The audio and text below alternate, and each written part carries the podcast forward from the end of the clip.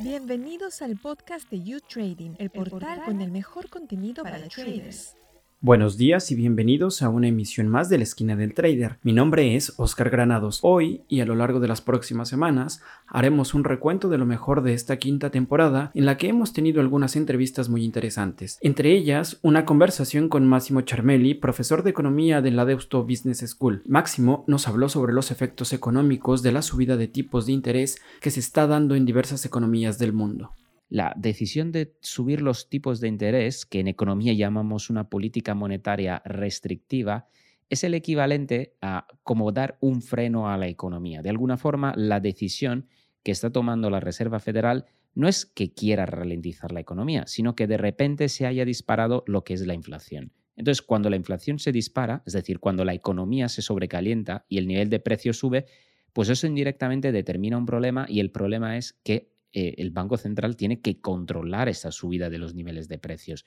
Nosotros decimos en economía, y, es como la piedra miliar de los eh, grandes presidentes de la Reserva Federal en Estados Unidos o del Banco Central en Europa, que la inflación tiene que estar un poco por debajo del 2% o rondando el 2%. Y ahora mismo hemos visto que en Estados Unidos pues, la inflación se ha disparado al 8,5%, en Reino Unido al 9%. En España hemos rondado casi el 10% durante los primeros meses del año. Pues en definitiva, la Reserva Federal, al ver un nivel de inflación tan elevado, lo que tiene que hacer es hacer que se ralentice el crecimiento de los precios, es decir, el IPC, la inflación. ¿Y cómo se hace? Pues se tiene que reducir la cantidad de dinero que circula en una economía. Como el tipo de interés representa el coste del dinero, pues lo que hace la Reserva Federal es subir el coste del dinero, de forma que se desincentiva de alguna manera lo que es la utilización del dinero y de alguna forma pues el dinero se quede más atrapado, por ejemplo, dentro de los bancos. Esta es la idea ¿no? básica o la idea casi intuitiva que podríamos ver cuando hablamos de, de esos temas. Y este tipo de política, como decíamos anteriormente, se llaman políticas monetarias restrictivas porque lo que procuran hacer es restringir la cantidad, reducir la cantidad de dinero que eh, circula en una economía y pasan por una subida de tipos. De lo contrario, si al revés se quiere dar un empujón a la economía, es decir, se quiere inyectar más dinero, pues se tendrían que reducir los tipos de interés, cosa que, por ejemplo, se ha hecho durante los años pasados, sobre todo se suele hacer en momentos de crisis financiera, es decir, en momentos de recesiones para poder salir y para poder hacer que la economía vuelva a reactivarse. Pues podríamos decir que la gran, a la gran pregunta por qué el Banco Central, la Reserva Federal de Estados Unidos ahora mismo está subiendo los tipos, podríamos decir porque de repente la inflación se ha disparado. Y una inflación que en el caso de Estados Unidos surge de una demanda que también ha crecido, porque hemos tenido una subida de los salarios y eh, en Europa también, y en Estados Unidos esto se ha dado también ese efecto, pues hemos visto y hemos vivido una subida del coste de las materias primas. Ambos efectos en Estados Unidos, más bien solo el segundo, es decir, la subida de las materias primas en Europa, han hecho disparar la inflación y los bancos centrales pues están tomando las medidas correspondientes. Máximo, ¿qué tipo de efecto tiene esta subida en los consumidores? Claro, cuando los bancos centrales deciden subir los tipos de interés, esto al final acaba encareciendo lo que es el coste del dinero. Entonces, realmente, eh, tanto los consumidores como las empresas, a la hora de acudir, por ejemplo, a las entidades financieras para, por ejemplo, pedir un préstamo o una línea de crédito para hacer una inversión en una empresa o para el crédito al consumo, simplemente los consumidores, pues todo este coste del dinero y su coste se encarece.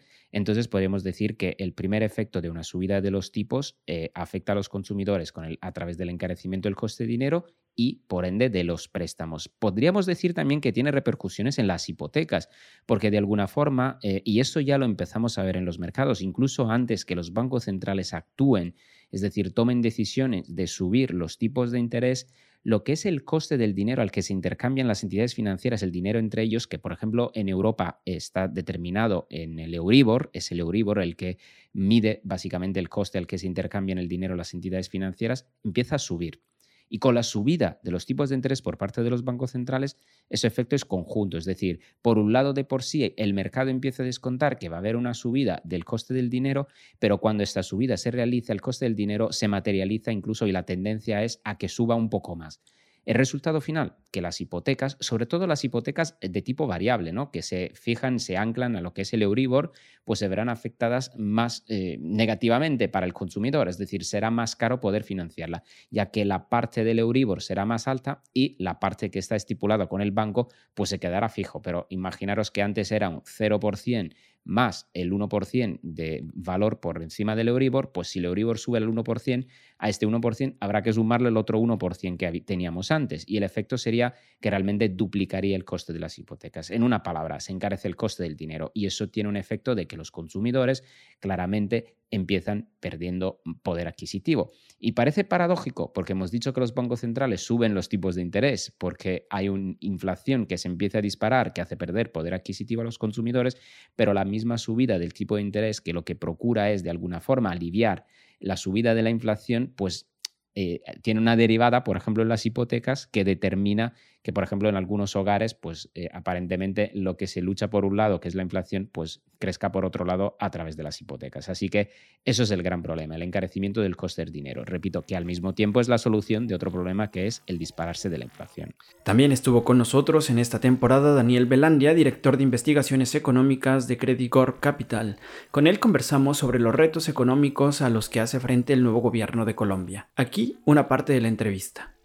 Daniel, para ponernos en contexto, ¿cuál es el panorama actual de la economía colombiana tras el impacto de la pandemia? Bueno, la economía colombiana tuvo una contracción eh, relevante en el año 2020, cercana al 7%, muy alineada con el promedio de la región, pero el país eh, ha sido uno de los que mejor comportamiento ha tenido a partir del 2021. De hecho, la economía registró uno de los crecimientos más altos eh, de Latinoamérica, creciendo 10.7 el año pasado y para el 2022 las expectativas eh, son bastante favorables con crecimientos cercanos al 6% estimados. Eh, la realidad es que, por supuesto, la economía colombiana enfrentó eh, el impacto de los cierres, de las cuarentenas por cuenta del COVID, eh, pero asimismo eh, el país pudo abrir relativamente rápido eh, su economía.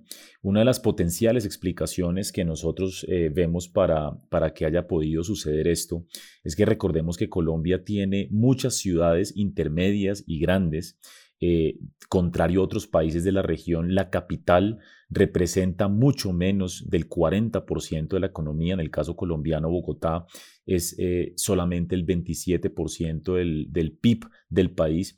Y eso implica que el COVID se manejó de manera diferenciada entre regiones dependiendo del comportamiento de la pandemia. Muchas regiones pudieron ir abriendo de manera relativamente rápida porque el impacto del COVID fue relativamente diferenciado a sí mismo. Entonces, eh, el manejo de la pandemia fue realmente extraordinario, eh, incluso eso se ha mencionado por diversas entidades a nivel internacional, eh, y nos ha permitido recuperarnos más rápido. Pero adicionalmente, estamos hablando de algunos factores adicionales como el incremento sustancial e inesperado, diría yo, de los precios del petróleo, que se está irrigando eh, a lo largo del territorio nacional. Y algo muy importante que quisiera destacar es que las remesas eh, han sido un factor determinante en la recuperación económica. Colombia logró casi tres puntos del PIB de remesas el año pasado, eh, algo histórico, lo, normal es cerca de dos puntos del PIB, así que Colombia se ha vuelto uno de los países después de México con mayor eh, recepción de remesas de familiares eh, de residentes colombianos en el exterior y eso también ha ayudado muchísimo. Entonces, todo lo que tiene que ver con consumo, todo lo relacionado con el, con el petróleo y esto también derivándose en un mayor gasto público ha permitido que Colombia se posicione en un buen lugar dentro de la recuperación de la región. ¿Qué reformas son las que necesita el país con mayor urgencia? Bueno, eh, pues son muchas, pero, pero las prioritarias, en, nuestra opinión, pueden ser dos. Una, una reforma tributaria. Eh, la, buena noticia es que la mayor parte de candidatos eh, a la presidencia reconocen que, se requiere una reforma tributaria, no solamente para lograr implementar eventualmente cualquier plan de gobierno propuesto por los mismos candidatos, sino porque tras la pandemia, eh, el gobierno colombiano, como todos los gobiernos, eh, tuvo que aumentar el gasto público. Los ingresos en diversos frentes cayeron y el déficit en Colombia, el déficit fiscal es, bastante alto. Estamos hablando que este año eh, el déficit va a cerrar por el, por el lado del 6% del PIB, que es uno de los más altos de la región. Entonces, más allá de cualquier gasto adicional que se quiera implementar por parte del nuevo gobierno, la realidad es que hay que hacer una reforma tributaria para estabilizar la deuda pública, que hoy está en niveles considerablemente altos, bordea el 63% del PIB. Eh, así que una reforma, ojalá estructural, llevamos muchísimos años en Colombia hablando de la necesidad de una reforma estructural, hemos hecho casi que una reforma cada dos años desde el año 91. Eso implica la necesidad de realmente una reforma estructural profunda al sistema tributario eh, que permita consolidar las cuentas fiscales y evitar problemas de endeudamiento, de sostenibilidad de, la deuda en el futuro. Entonces, esa es una reforma eh, importante que, se debe hacer. Y la otra es la del mercado laboral. Lamentable, lamentablemente, Colombia mantiene una situación compleja eh, de cierta precariedad en el mercado laboral. Alrededor de la mitad de los trabajadores colombianos son informales, no tienen acceso a seguridad social, no tienen acceso eh, inclusive al sistema financiero para, para tomar deuda. Eh, y por supuesto esto genera muchas ineficiencias. Durante muchos años se ha hablado de varias propuestas, pero políticamente ha llegado a ser muy complejo eh, aprobarlas. Así que definitivamente en un ambiente donde Colombia tiene una tasa de pobreza del 40%, es impresionante, muy alta, el 40% de la población es pobre y la mitad de la población es informal en el mercado laboral, definitivamente tiene que hacerse algo con el mercado laboral para lograr em, equilibrar las cargas de ingresos en el país y mejorar las condiciones eh, de vida de las personas en Colombia que están enfrentando problemas eh, de ingresos. Este primer resumen lo terminaremos con una parte de la conversación que tuvimos con James Salazar, analista de la institución financiera mexicana Cibanco, James nos habló de los vaivenes de la cotización del peso mexicano frente al dólar estadounidense. James, ¿de dónde viene la cotización del peso mexicano frente al dólar? Sí, esa es una muy buena pregunta, Oscar. La, realidad es que hay que recordar aquí que en marzo del 2020, cuando eh, empezó a, alarmarse el, mundo entero, la OMS declarándolo como una pandemia, el tema de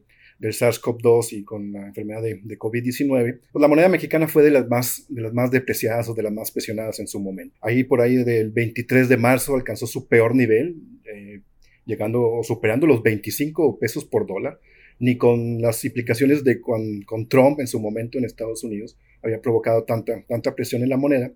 Y desde entonces, a raíz de una serie de, de eventos, eh, ha recortado prácticamente todas las pérdidas se ha recuperado cerca de 30% la moneda y actualmente vemos una, una cotización incluso por debajo de los, de, los 20, de los 20 pesos por dólar. Todavía no en los niveles que se tenían antes de la pandemia, que en promedio andaba alrededor de 19, 19, 20, pero muy cerca de ellos. Entonces, digamos que en, ese sentido, así como fue una de las más afectadas por, por el tema de los confinamientos a nivel mundial, incluyendo los confinamientos en nuestro país, ha sido la que más rápido se ha recuperado de, de ello. Entonces, en este periodo, ah, digamos que al día de ayer, desde marzo del 2020, pues, ha, recortado en cerca de, o se ha apreciado cerca de 30%, de 30%. James, por último, ¿cuáles son tus expectativas para este cierre de año? Sí, digamos que todavía vemos margen para que el peso mexicano se mantenga relativamente fuerte, quizá todo verano, pero va a llegar un momento, y esto, es la, la, expectativa que tenemos, en que a cierto nivel de la tasa de interés en Estados Unidos, porque la Reserva Federal tienen sus planes de seguir subiendo tasas de interés y muy probablemente en las reuniones de junio y de julio van a subir 50 puntos base, que si llega a superar el umbral del 2%, la tasa de fondeo, ahorita está en 1%, ahí sí esperaríamos un reacomodo o un reajuste de portafolios mucho más importante. ¿A qué, a qué me refiero esto? Ya ahí sí va, puede haber cambios en perspectiva de rentabilidad. Así, ahí sí ya muy probablemente convenga o a muchos fondos de inversión les va a convenir tener dentro de su portafolio dentro de su, de su balance eh, activos denominados en dólares, o sea, sobre todo bonos del tesoro. Y eso, sin duda, pues le va a terminar pegando a la mayoría de las monedas de economías emergentes y entre ellas al, al peso mexicano. Entonces, por ese solo elemento, manteniendo relativamente todo lo demás constante, o sea, que el, que el tema de la guerra incluso pueda extenderse y en determinado momento se, se, se concluya una vez que, que Rusia se apodere de, del tema de, bueno, ya con sus planes, que es adueñarse de, de, Donbass por lo menos, es el asunto de que no haya rebrotes fuertes de, de COVID, pues muy probablemente vayamos a ver una, una ligera depreciación. ¿Eso qué significa? Pues que el peso se pueda presionar hacia los 21 pesos por dólar, hacia finales de año. Tampoco nada, nada, nada como para preocuparse, pero sí con los niveles que traemos ahorita, pues es un poquito más de, de un peso. Entonces es una ligera depreciación, sobre todo por el tema de que la Reserva Federal, con esta estrategia de seguir subiendo y un endurecimiento de la política monetaria, a cierto umbral ya hace más atractivo inversiones en dólares. Muchas gracias por escuchar este episodio. Se despide de ustedes Oscar Granados. La próxima semana, no lo olviden, tendremos un nuevo resumen de lo acontecido en la quinta temporada de la esquina del trader. Hasta entonces.